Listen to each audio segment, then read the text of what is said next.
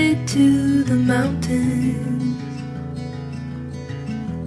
I'll be back in a week or two. Don't you try to reach me, cause I won't pick up for you. I've got some things I need to do. Hello Hello，大家好，欢迎收听最新一期的内外之间，我是大家的主播 Yoko。今天 是我做完手术的第十三天，然后我现在脸上也没有胶布了，也拆线拆完了，消肿也消了很多，所以想借着今天的时间去把一些之前在整容之前没有想说的话说完。然后这个事情对我来说就已经告一段落了。那么今天这一期，你会听到一些我在做手术中发生了什么事，我的感受是什么。然后你如果想去做一个整形手术的修复手术，你可能会需要注意什么？大致就是这样。如果你对这些有兴趣的话，欢迎你听下去。时间也不会太长，一般我的节目都是在三十分钟左右，所以我尽量把一些我能想到的点跟大家分享一下。首先，我要跟大家说的是，我做的是一个鼻子取假体的手术。我在广州做的这个手术，我其实找医生找了挺久的，基本上是靠大家问，我会问身边的朋友说你认不认识靠谱的整容医生。还有就是看新氧啊，一些 A P P 和小红书上的一些推荐。接下来那一步呢，就是你看中了医生，你就去医院去问诊。有些医生是公立医生，有些医生是私立医生。我后来选择的是一家私立医院，它里面也是有公立医生坐诊的，所以我就觉得还感觉是比较靠谱的，我就去了。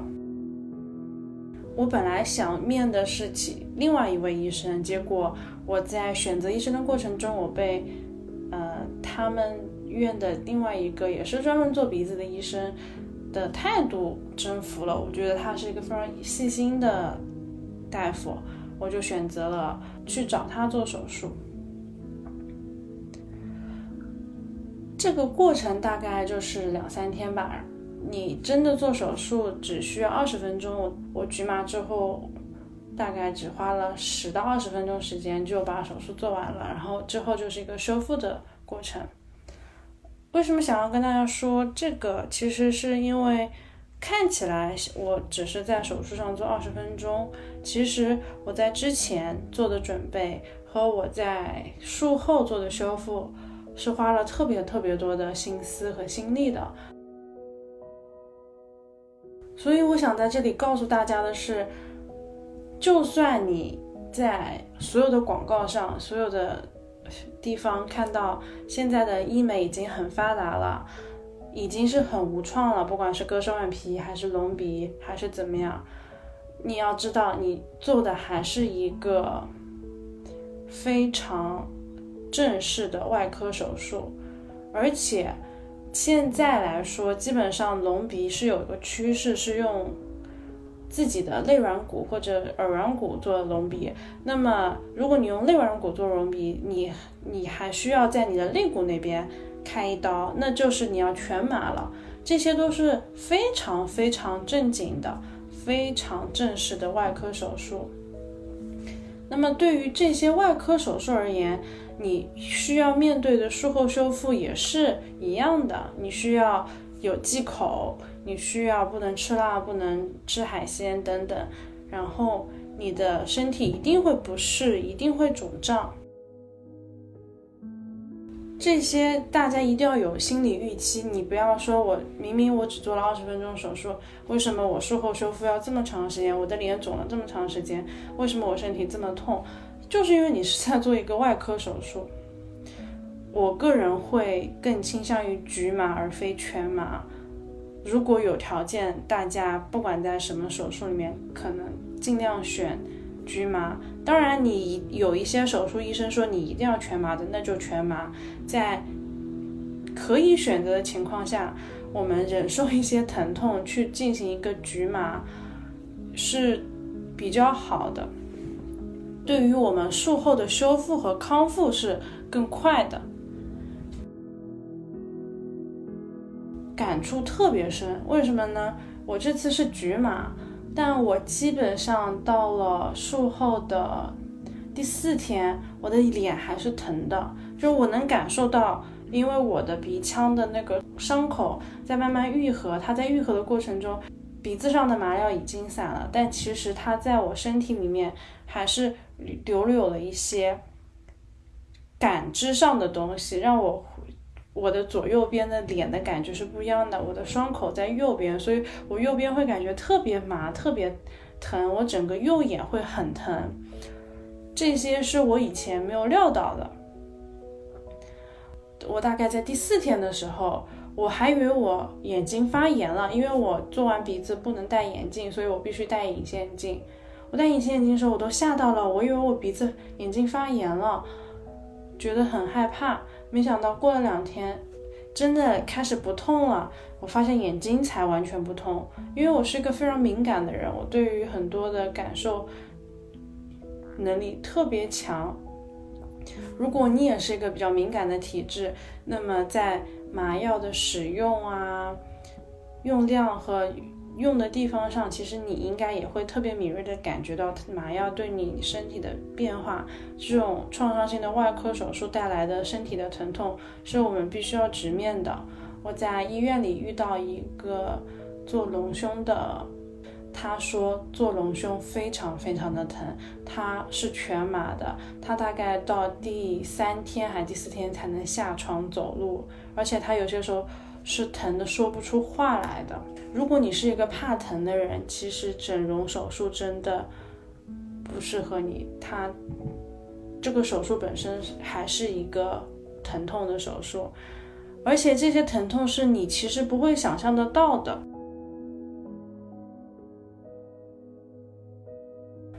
那么来说一下我现在的脸有什么变化吧。我发现一个特别神奇的事情，就是我把我的假体取出来之后，我的眉心这边的凹陷就不见了，我的眉头舒展了很多，看起来就是我的眼睛大了很多。我有一个特别强的感觉，就是我的眉间距也变了，然后眼间距也变了。这其实是非常细微的，给人的区别，我感觉就在于。我现在可能看起来更放松、更自如、更舒展了。我没有想到是这样的变化。其实我的鼻子拿掉假体之后，现在看着没有很塌，没有以前那么塌。我也觉得特别神奇，因为我小时候是个特别特别塌的鼻子。我想着可能因为是我用耳软骨做的山根的那个支撑还在，所以它看起来是有点挺的。还有就是。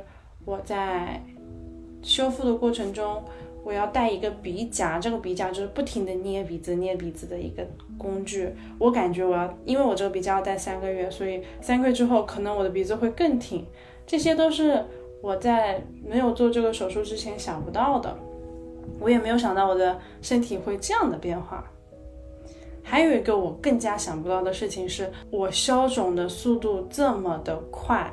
我现在能很好的摸到自己的骨头，身上的肿差不多都消完了，但是鼻头的伤口那边还是硬硬的、肿肿的。我感觉，因为这一次是一个，也是一个很小很小的手术，但是我的心情没有那么沉重，我休息起来也比较好，所以我伤口修复的就很快，所以我消肿的就特别特别快，没有我以前消肿的慢。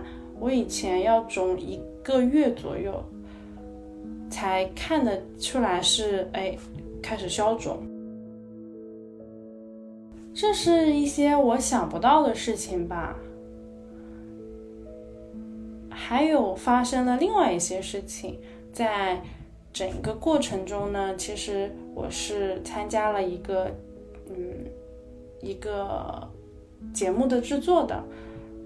具体的内容我就不说了，但我这是我第一次，就是身边有巨大的镜头围绕着我。我其实有一镜头恐惧的人，我一开始是好紧张，有一个镜头和一个摄影师一直跟着我，然后我要学会面对镜头说话。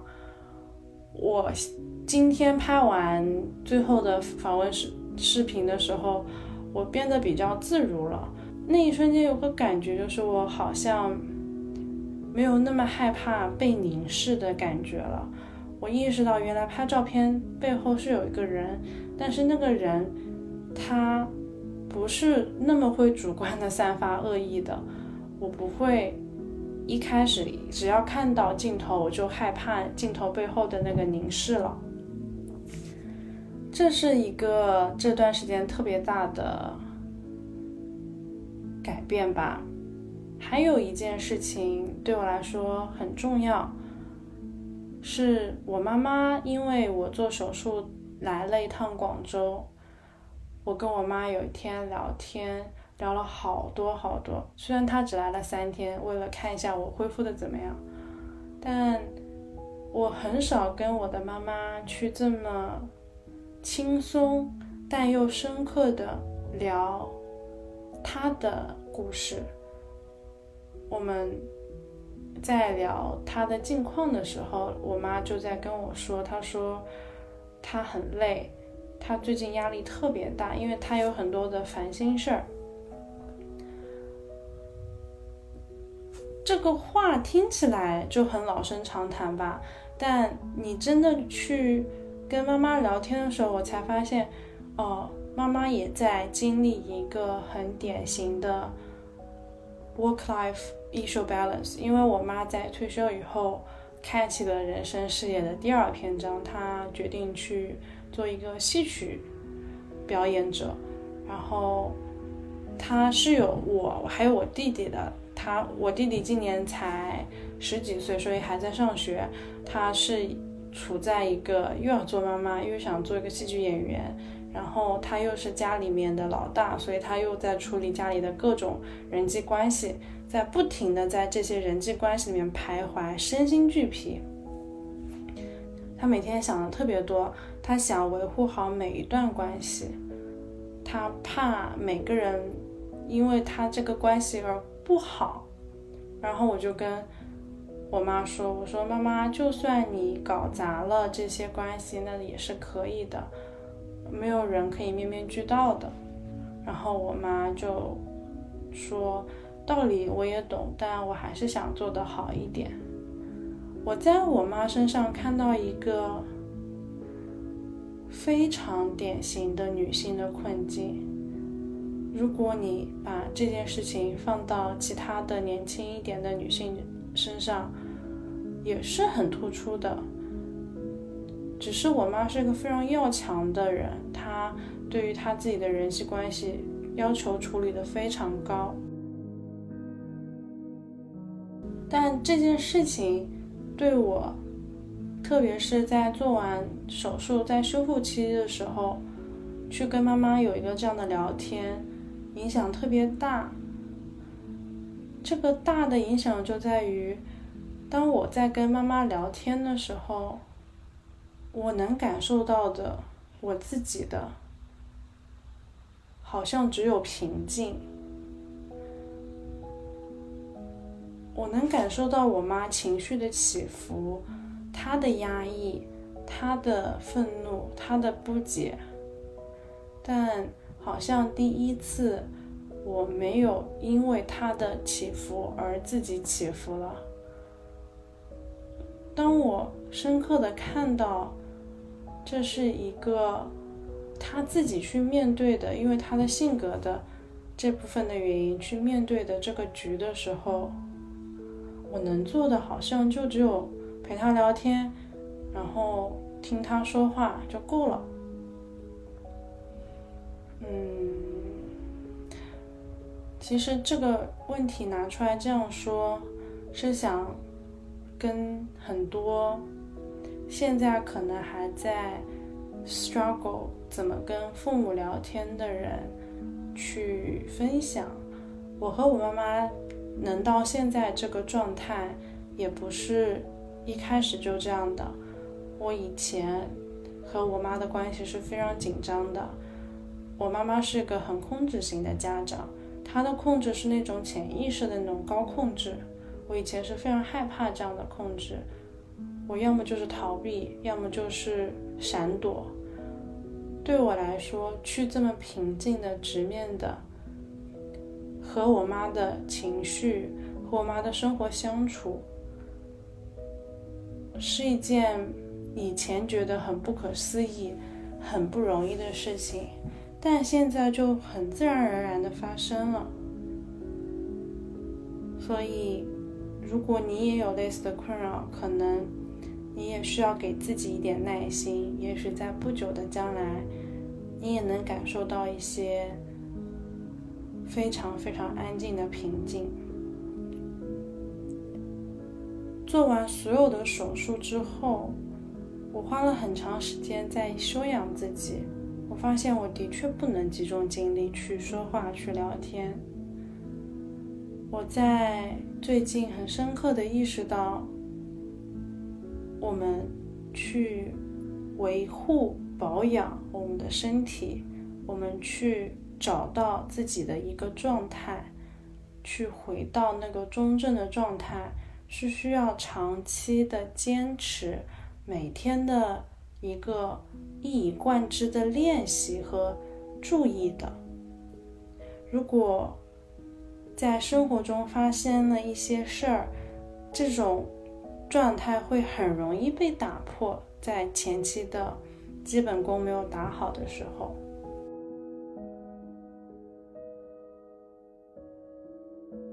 我想到了安妮跟我说的那句话。我今天分享了两次，我想再分享一次，就是。身体是我们来到这个世界上修持的工具，请坦诚、友好的对待它，爱护它，对自己的身体进行真正的供养。身体是自己的庙宇，这个是一件非常非常重要的事情。就是我今天发现，原来一场小小的外科手术就能让我如此疲惫不堪。那其实生活中很多事情会让我们的身体、我们的心、我们的身心灵去直接掉进一个非常消耗、疲惫的漩涡和循环的，这些才是要注意的。我会晚上的时候又再一次问自己那个问题。我是否坦诚的去面对每一天的生活？我是否有这个意志力、有这个决心去真正的生活，真正的开始照看自己，到底在做、在行动怎么样的生活？其实这个答案，自己在问自己的时候就已经知道了。手术之后不大一样的是，现在我会把这个问题在问的时候少了很多的苛责心，更多的是问了，然后自己再打打，再感受感受，哦，知道了就好了，就过去了。我觉得特别有意思，我。花了这么久的时间，才发现原来我是一个可能问一个自己问题都会容易对自己起责难的人。嗯，我相信我不是个例。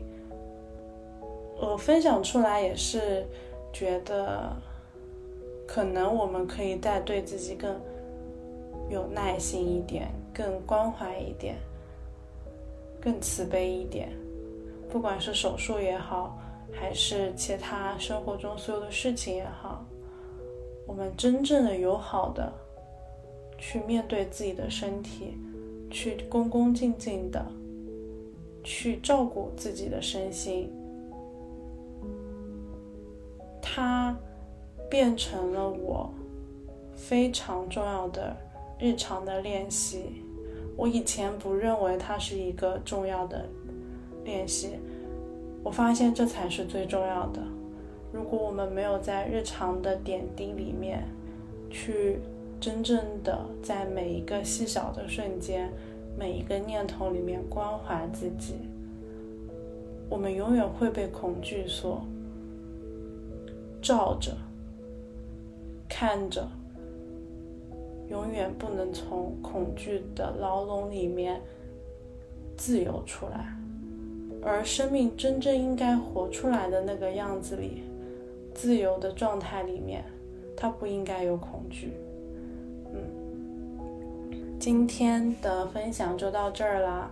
我在这一期之后，我就不大会去讲我关于整容也好，或者是脸上的变动的过程给我自己带来的影响了。我希望这一期就作为一个结尾，把这段故事就过去了。接下来会有接下来的故事，听到这些的故事和以后可能看到那个在故事中的我的你，祝福你也能跟你的身体、跟你的容貌、跟你的世界好好的、温柔的相处。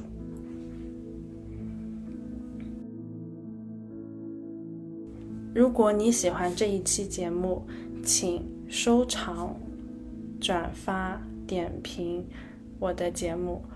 嗯，我会在小宇宙里面跟大家进行互动。大家的每一个收藏、关注、转发和评论，其实我都有在看。有些时候我不知道怎么回，如果我知道怎么回复的，我一定会回复。这是一个。特别不成型的播客节目，但也就是因为这么一个小又小又破的不成熟的节目里面，我好像开始学会试着去认真的说一些我以前不敢说的话，我以前不敢表达的状态和情绪。嗯，也谢谢一直以来听我的大家。我相信你们看到的是一个人的成长，那么你们也能感受到自己的成长。好啦，拜拜。Walked in the room like you walked out a movie.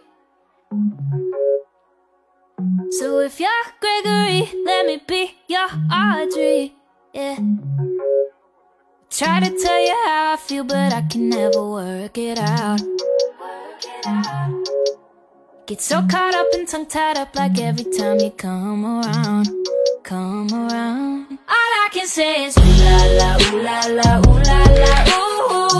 Oh, I can't help you turn me on so bad. Ooh la la, ooh la la, ooh